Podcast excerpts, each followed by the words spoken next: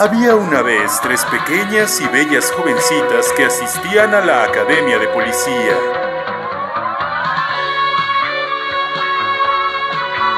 Estaban conformes con sus arduas tareas, pero yo las saqué de todo aquello y ahora trabajan para mí. Mi nombre es Shaspid.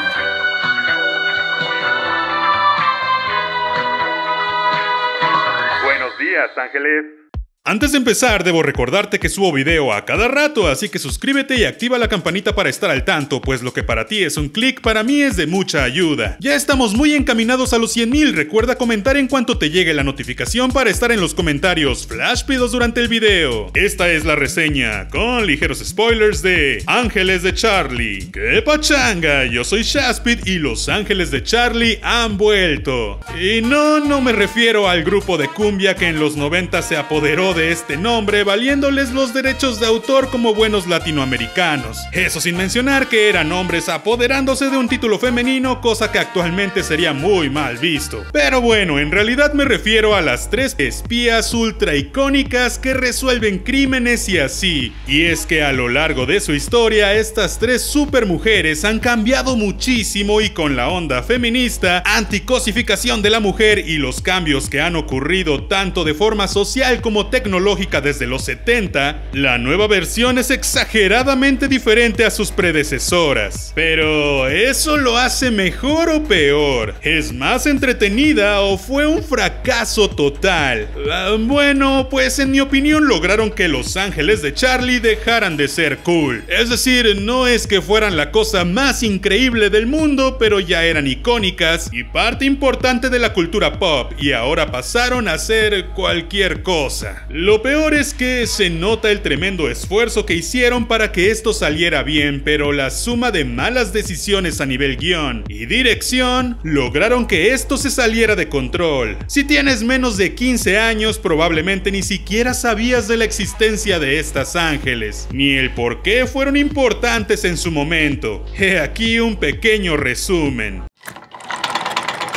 Entre 1976 y 1981, una serie televisiva se apoderó de los Estados Unidos y poco a poco del resto del mundo. Estoy hablando nada más y nada menos que de Los Ángeles de Charlie, o Charlie's Angels, nombre que en Latinoamérica siempre llamó mi atención porque era en masculino y no en femenino. Si bien pudo ser Las Ángeles de Charlie, y también me preguntaba por qué rayos es que eran de Charlie. Pero es obvio que todo esto responde al machismo desmedido de la época en el mundo. De hecho, esta serie sería recordada por todos porque era donde salían tres mujeres super sexys con poca ropa haciendo cosas increíbles y resolviendo crímenes. Sabrina Duncan, Jill Monroe y Kelly Garrett eran las ángeles interpretadas por Kate Jackson, Jacqueline Smith y Farrah Fawcett, quien logró hacerse ultra famosa además de todo por tener una cabellera espectacular. Todos estaban enamorados de ella y la serie fue un éxito durante cinco temporadas, que en ese entonces era un montón. No fue hasta el año 2000 donde, empapados por la onda cinematográfica de películas de acción de la época, se decidió revivir a estas icónicas ángeles de forma espectacular con Cameron Díaz, Drew Barrymore y Lucy Liu como protagonistas. Estas tres mujeres fueron a mi parecer un buen balance entre entre carisma, sensualidad y agresividad, mostrando escenas de acción ultra inverosímiles pero muy entretenidas y muy intensas. Pero desafortunadamente no librándose del hecho de que estas tres ángeles tenían que ser ultra mega sexys, con ropa ultra mega pegada y que realmente no tenía mucho sentido. No olvidemos que además de todo era la época de Matrix. En 2003 estas tres ángeles tuvieron una secuela llamada Ángeles de Charlie al límite, la cual tuvo una recepción mediana por lo que ahí acabó todo. Es ahora en 2019, porque la película se estrenó realmente el año pasado, cuando nos llega una nueva versión protagonizada por la ex Crepúsculo Kristen Stewart, la siempre bella Naomi Scott y Ella Balinska.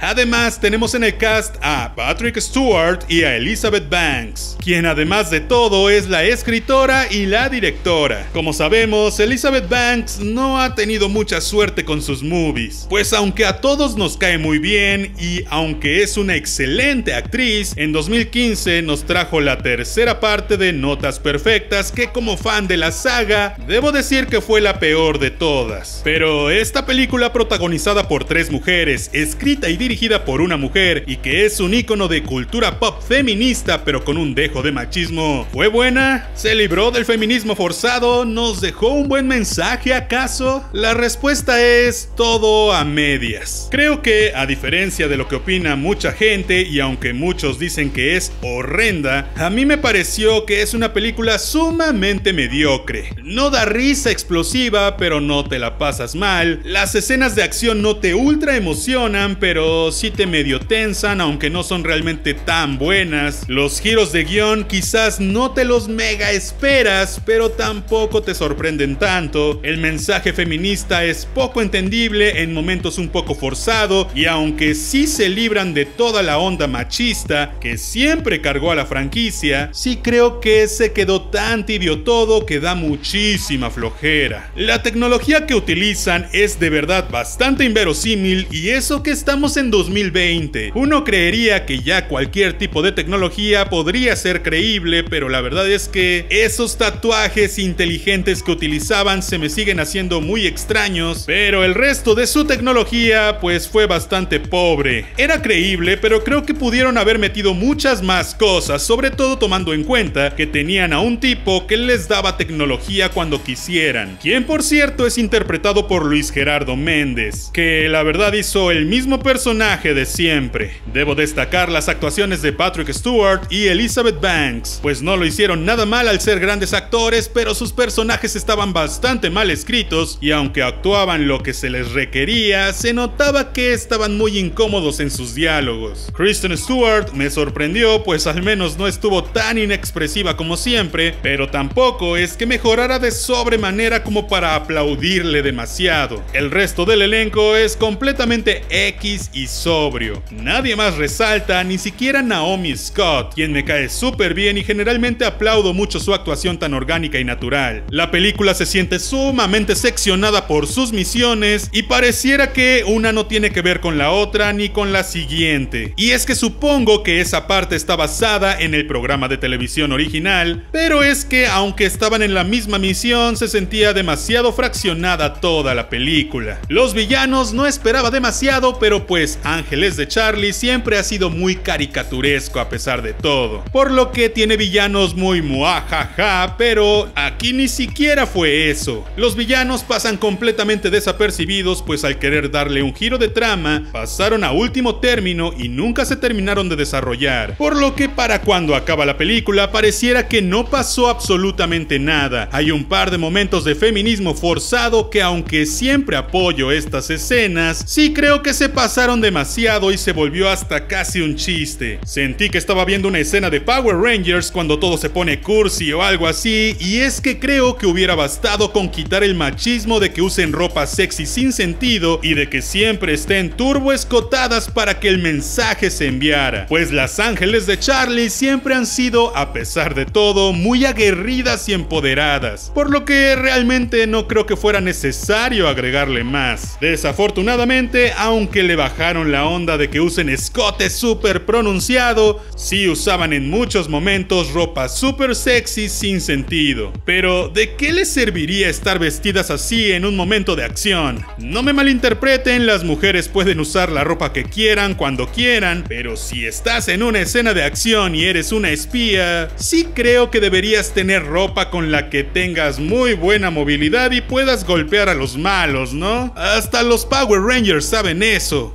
Otra cosa es que sí sentí casi durante toda la película que el legado de las ángeles de Charlie estaba siendo desmoronado, pues nunca sentí química real entre las tres, ya que realmente hicieron que no se conocieran y que no fueran un equipo, ya que estaban juntas solo por azares del destino y todo el tiempo sentí que me faltó ver a las ángeles hacer el icónico. Buenos días, ángeles. Buenos días, Charlie. Y es que creo que Charlie dijo como tres palabras en toda la peli. El hecho de que ahora sean una ultra corporación mundial tiene sentido, pero no me gusta. Hace que las tres ángeles sean mucho menos icónicas, hace que no tenga sentido que habiendo tantos agentes, ellas tres específicamente tengan que juntarse y viajar, no hace sentido que nadie más las ayude y en general noté una bola de nieve de sinsentidos que es demasiado como para mencionarlo. Sentí que vi una película genérica de tres mujeres que son medio espías y resuelven un caso muy pobre. Lo peor es que hacen referencia a las ángeles del pasado y pues eso hace que esta movie sea algo así como canon dentro de este universo. Dan pie además de todo a secuelas que en serio espero que no lleguen. Sentí lo mismo que con Hombres de Negro Internacional, casi exactamente lo mismo. Película altamente genérica basada en una franquicia icónica. Pero bueno, cuéntame, ¿te gustó? ¿Qué opinas de esta nueva versión de Las Ángeles? Déjame un comentario y no olvides suscribirte, activar la campanita y compartir este video con tus espías favoritos. Yo te veré la próxima vez. See ya.